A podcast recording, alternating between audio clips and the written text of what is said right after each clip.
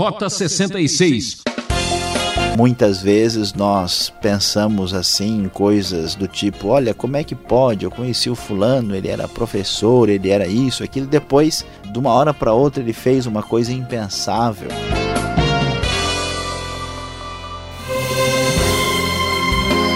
Estamos chegando com toda a equipe do programa Rota 66, o caminho do ensino teológico, através dos 66 livros da Bíblia.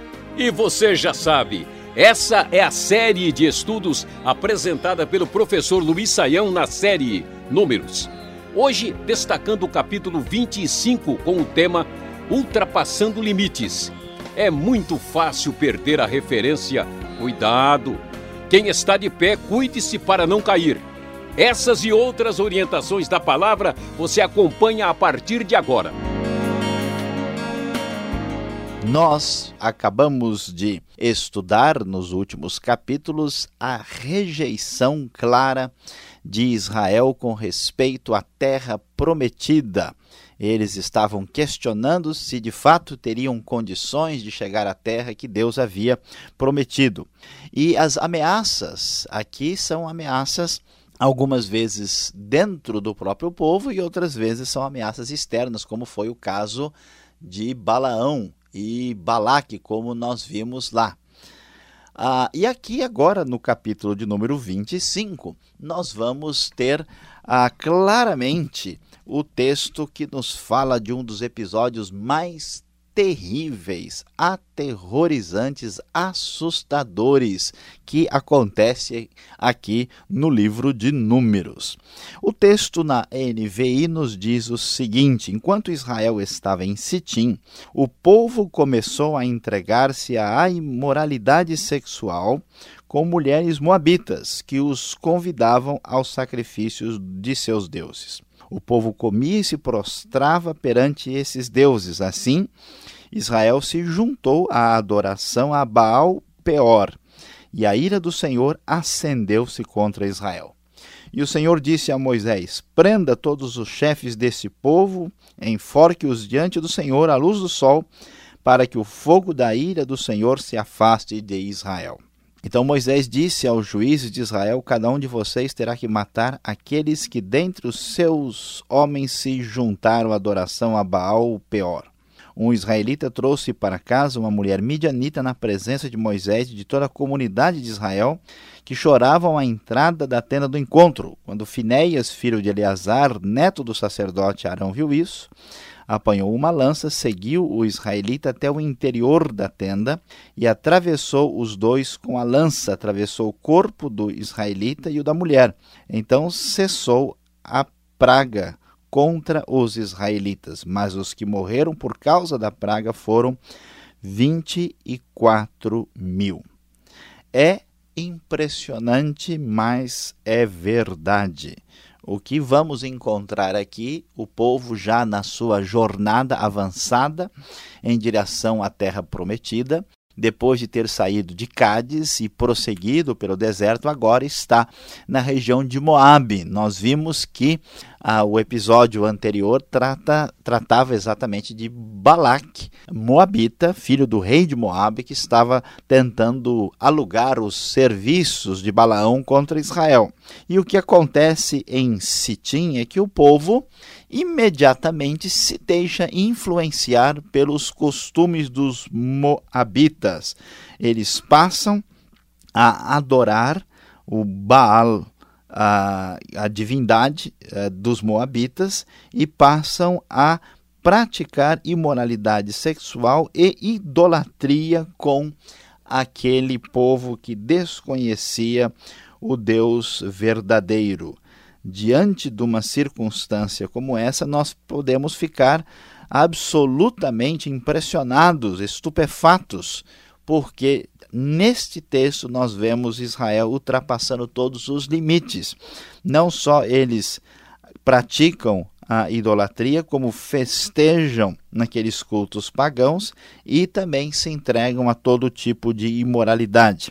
A questão mais impressionante é o fato de que ah, nós temos o episódio a partir do versículo 6, conforme nós lemos, muito claro, dizendo que um israelita resolveu trazer para a sua própria casa, para a sua tenda, né, nesse contexto aqui, uma mulher midianita, assim, de uma maneira absolutamente não temida, sem qualquer receio, sem qualquer respeito pela comunidade e também pela fé no Deus de Israel. Diante disso, o que nós vamos encontrar é uma atitude de Finéias, que era neto de Arão, movido por um zelo especial de preocupação pelo que estava acontecendo, fez algo que, de certa forma, nos deixa assim um pouco impressionados, porque certamente destoa daquilo que nós estamos acostumados com o Novo Testamento, mas que traduz claramente aquele sentimento de ira diante de uma coisa absolutamente reprovável. Ele foi atrás, entrou ah, na tenda e acabou ah, matando os dois com uma lança só enquanto eles pecavam contra Deus. E, além disso, diante do que estava acontecendo, uma praga de punição caiu sobre o povo, e nesta ocasião, 24 mil pessoas morreram por causa desses atos vergonhosos que estavam acontecendo em Israel. É surpreendente observar a fragilidade do povo. É surpreendente perceber como uma grande massa de pessoas pode ser mal direcionada em função da sua própria fragilidade espiritual e moral.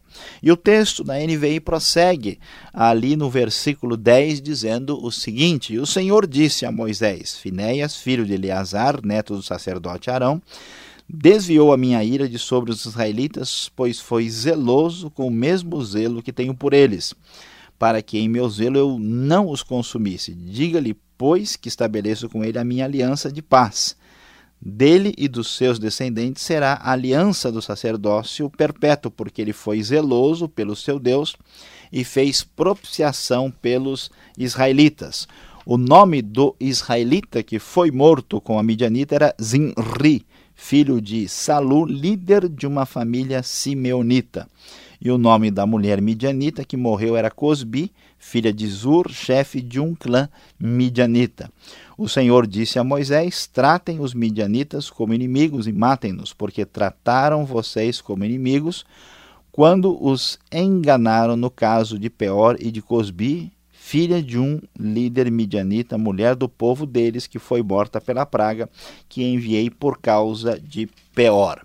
A questão aqui é muito séria porque não envolve apenas um pecado individual, não é uma questão simplesmente de uma falha moral em que o povo caiu. Isso aqui é a o, começo, a possibilidade da destruição de toda promessa de Deus no passado. Então, a persistência do povo, a grande promessa de que a geração iria adiante e a promessa da conquista da terra estavam seriamente ameaçadas. Esse capítulo 25 de Números tem uma espécie de paralelo com o que acontece em Gênesis capítulo 34, porque lá em Gênesis 34 nós vimos como Diná ah, foi enganada por aqueles cananeus e quase que a família de Jacó acaba ali passando por um processo de assimilação, deixando de existir como a nação ligada à aliança e à promessa. Da mesma forma, o que acontece aqui é, em Moabe, com a influência dos midianitas, que são um povo que vive ali próximo àquela região, foi exatamente essa mesma possibilidade de assimilação, de o povo se perder na idolatria e cair na imoralidade, se tornar como um povo pagão qualquer, o que impediria absolutamente que acontecesse o cumprimento pleno da promessa de Deus, conforme nós pudemos já estudar aqui no programa Rota 66. E é interessante, vale a pena chamar atenção para tal fato, que Deus mostra que a sua ira se manifesta e ele até elogia o procedimento de Finéias. Isso não tem nada a ver com uma crueldade sem direcionamento, não tem nada a ver com uma espécie de atitude irracional, significa uma manifestação plena da ira reprovando o pecado que é muito mais destruidor e perigoso. É um pouco difícil para a mentalidade de hoje compreender isso. E até mesmo para quem conhece os ensinos do Novo Testamento, deve entender que nós estamos ainda no tempo do Antigo Testamento, quando as coisas são distintas do Novo Testamento neste aspecto, quando ainda não temos a revelação cristã. E merece a consideração observar que Deus faz questão que este elemento esteja marcado de maneira objetiva e concreta na história. Ou seja, é mencionado por nome o israelita e a midianita com toda a sua ficha devidamente apresentada, como se eles tivessem chegado ali na delegacia, né, entre aspas, da época e levantado aqui no DP policial a ficha completa dos dois, dizendo: olha, esse é o fulano de tal, aqui está o seu RG, aqui está a sua identificação plena para que ficasse marcado na história que esses dois puseram em perigo a promessa histórica de Deus aqui para com o seu próprio povo. E assim nós encerramos o capítulo 25 mostrando que diante da nossa viagem em números, quando temos a presença de Deus, muitas vezes marcada pela nuvem no meio do seu povo, a presença de Deus em meio a um povo teimoso, a um povo que resiste à sua palavra e que se queixa o tempo todo, nós temos aqui ameaças sérias. Parece que há outras nuvens escuras aqui com promessa de pancadas no decorrer do período. Observem que é uma ameaça externa que veio lá da Mesopotâmia, que veio com os Moabitas, apareceu aí nos capítulos 22 a 24. E aqui no capítulo 25, a ameaça surge de dentro do próprio povo que se deixa levar por esse culto pagão. Os israelitas se entregam ao mal, mas a direção divina, a promessa de Deus, a aliança de Deus vai adiante e os seus planos não são frustrados, apesar dos israelitas agirem como muitos agem hoje, ultrapassando todos os limites.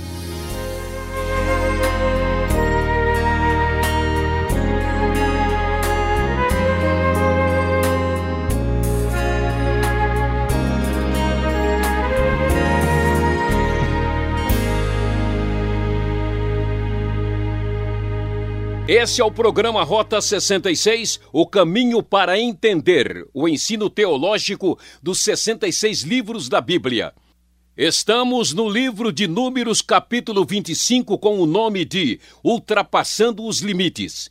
O Rota 66 tem a produção e apresentação de Luiz Saião, redação e participação Alberto Veríssimo Beltrão na locução.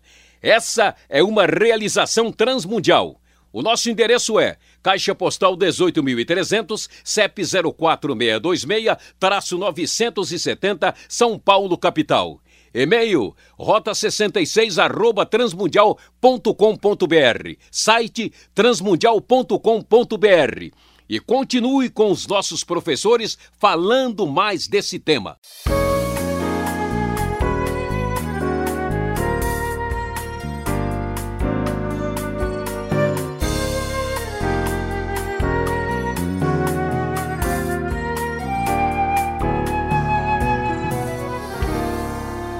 Então você que está nos acompanhando a série Números ficou surpreendido vendo acontecimentos, fatos interessantes. E eu, Saião, pensando que Números seria apenas um livro de matemática judaico. Olha só. Agora, a primeira pergunta que eu faço para o professor Luiz Saião. Eu vi em outras partes também, agora, mais uma vez, no capítulo 25 aqui. Adoração e imoralidade, elas vão andando junto, perseguindo o povo de Israel como isso a gente pode associar um com o outro? Bom, pastor Alberto, eu sei que os nossos ouvintes devem já ter percebido isso. Muitas vezes uh, quando a gente observa na Bíblia uma espécie de culto pagão, está presente um elemento claro de imoralidade sexual. Inclusive, no culto a Baal, e aqui né, é um culto também é, ligado a Baal, é, isso era bastante comum. E, na verdade, isso não é nenhuma novidade, porque, veja bem, o ser humano tem poucas alternativas religiosas, né? Geralmente, ou ele olha para cima, para o céu, ou ele olha para si mesmo e para o que está em volta. E quando a gente não tem aquilo que os estudiosos gostam uh, de chamar de uma referência transcendental, quando a gente não vai além dos nossos limites uh, físicos e biológicos, né, buscando Deus além do mundo palpável, uh, geralmente sobra o que a gente chama de religiões da natureza né, de avaliar uh, e divinizar o que é avaliado, aquilo que está dentro da nossa proximidade. E o que acontece geralmente nessas chamadas religiões da natureza é uma divinização da sexualidade. A sexualidade se torna que a gente chama de sexualidade ritual. Então, nesses cultos pagãos, assim, a, a promiscuidade, né, a imoralidade sexual ela faz parte da essência.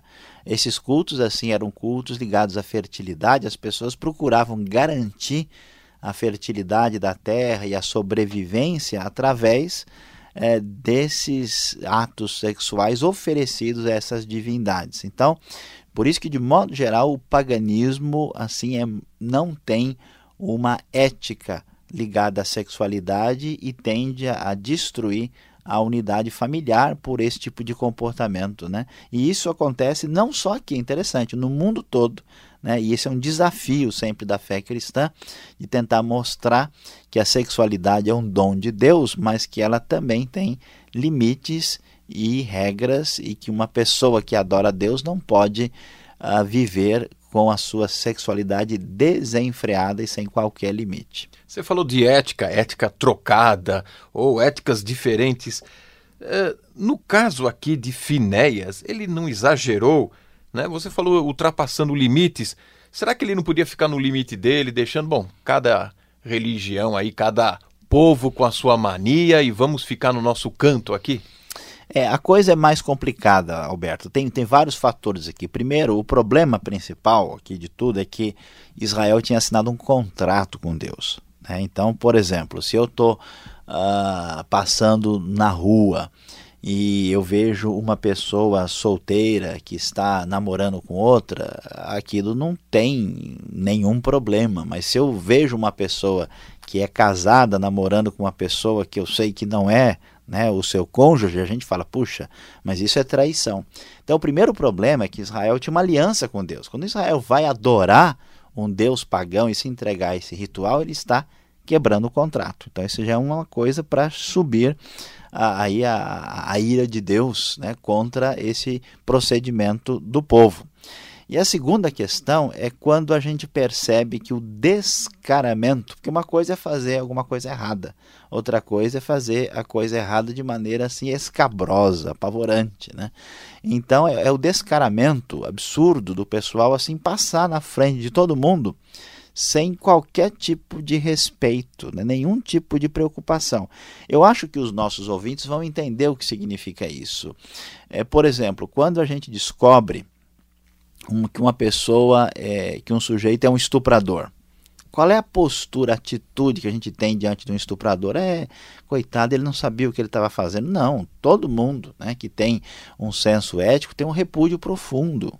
Né? Eu conheci uh, um, um, um, rapaz que trabalhava anos atrás num, num certo local cuidando da cidade como policial e uma vez ele uh, viu um sujeito tentando estuprar uma criança. Ele disse que ele foi tomado de uma ira tão grande né, que ele falou: como é que alguém pode chegar a um ponto desse? Então, se a gente, como humano, como imperfeito, a gente vê certas atrocidades e fica profundamente indignado, dizendo: essa pessoa merece um julgamento sério pelo que ele fez, né? Quem é que, em bom senso, vai dizer: não, Hitler era um coitado, ele não sabia o que estava fazendo? Ninguém diz isso. Da mesma forma, diante do grau de imoralidade né, e do descaramento e da ruptura da aliança com Deus, o Finéias foi tomado né, desse sentimento e executou a, a justiça ali de uma maneira um pouco dura, mas que é compreensível em função do que estava acontecendo.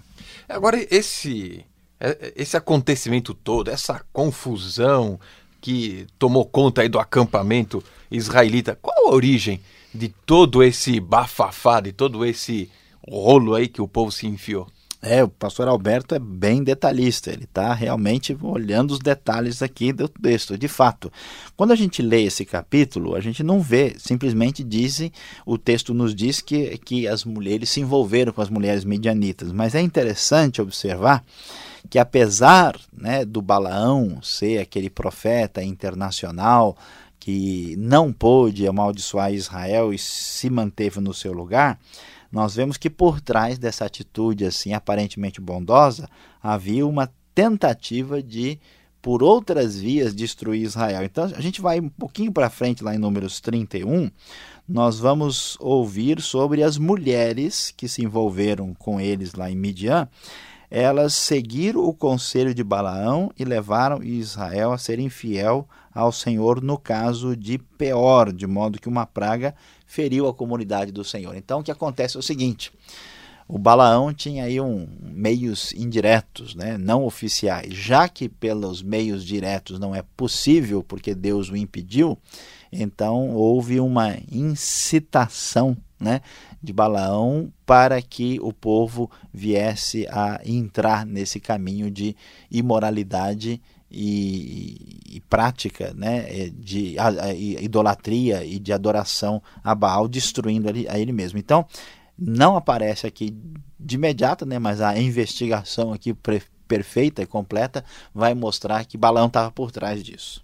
Não é que eu queira ser curioso, mas olhando aqui o verso 9, eles morreram da praga. Além de serem enforcados, traspassados por lança, ainda tinha uma praga, não é? É, que praga essa, né? Puxa vida, hein? Eles foram mesmo, né?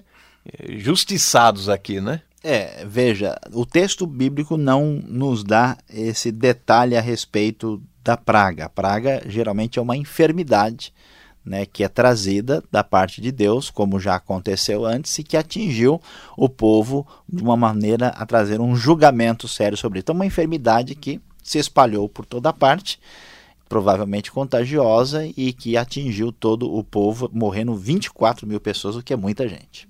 É, eu acho que isso aí já serviu de lição, né? Mas ainda temos uma lição para você. Saiu, muito obrigado pela explicação. Você continue sintonizado. Vem aí a aplicação do estudo para você.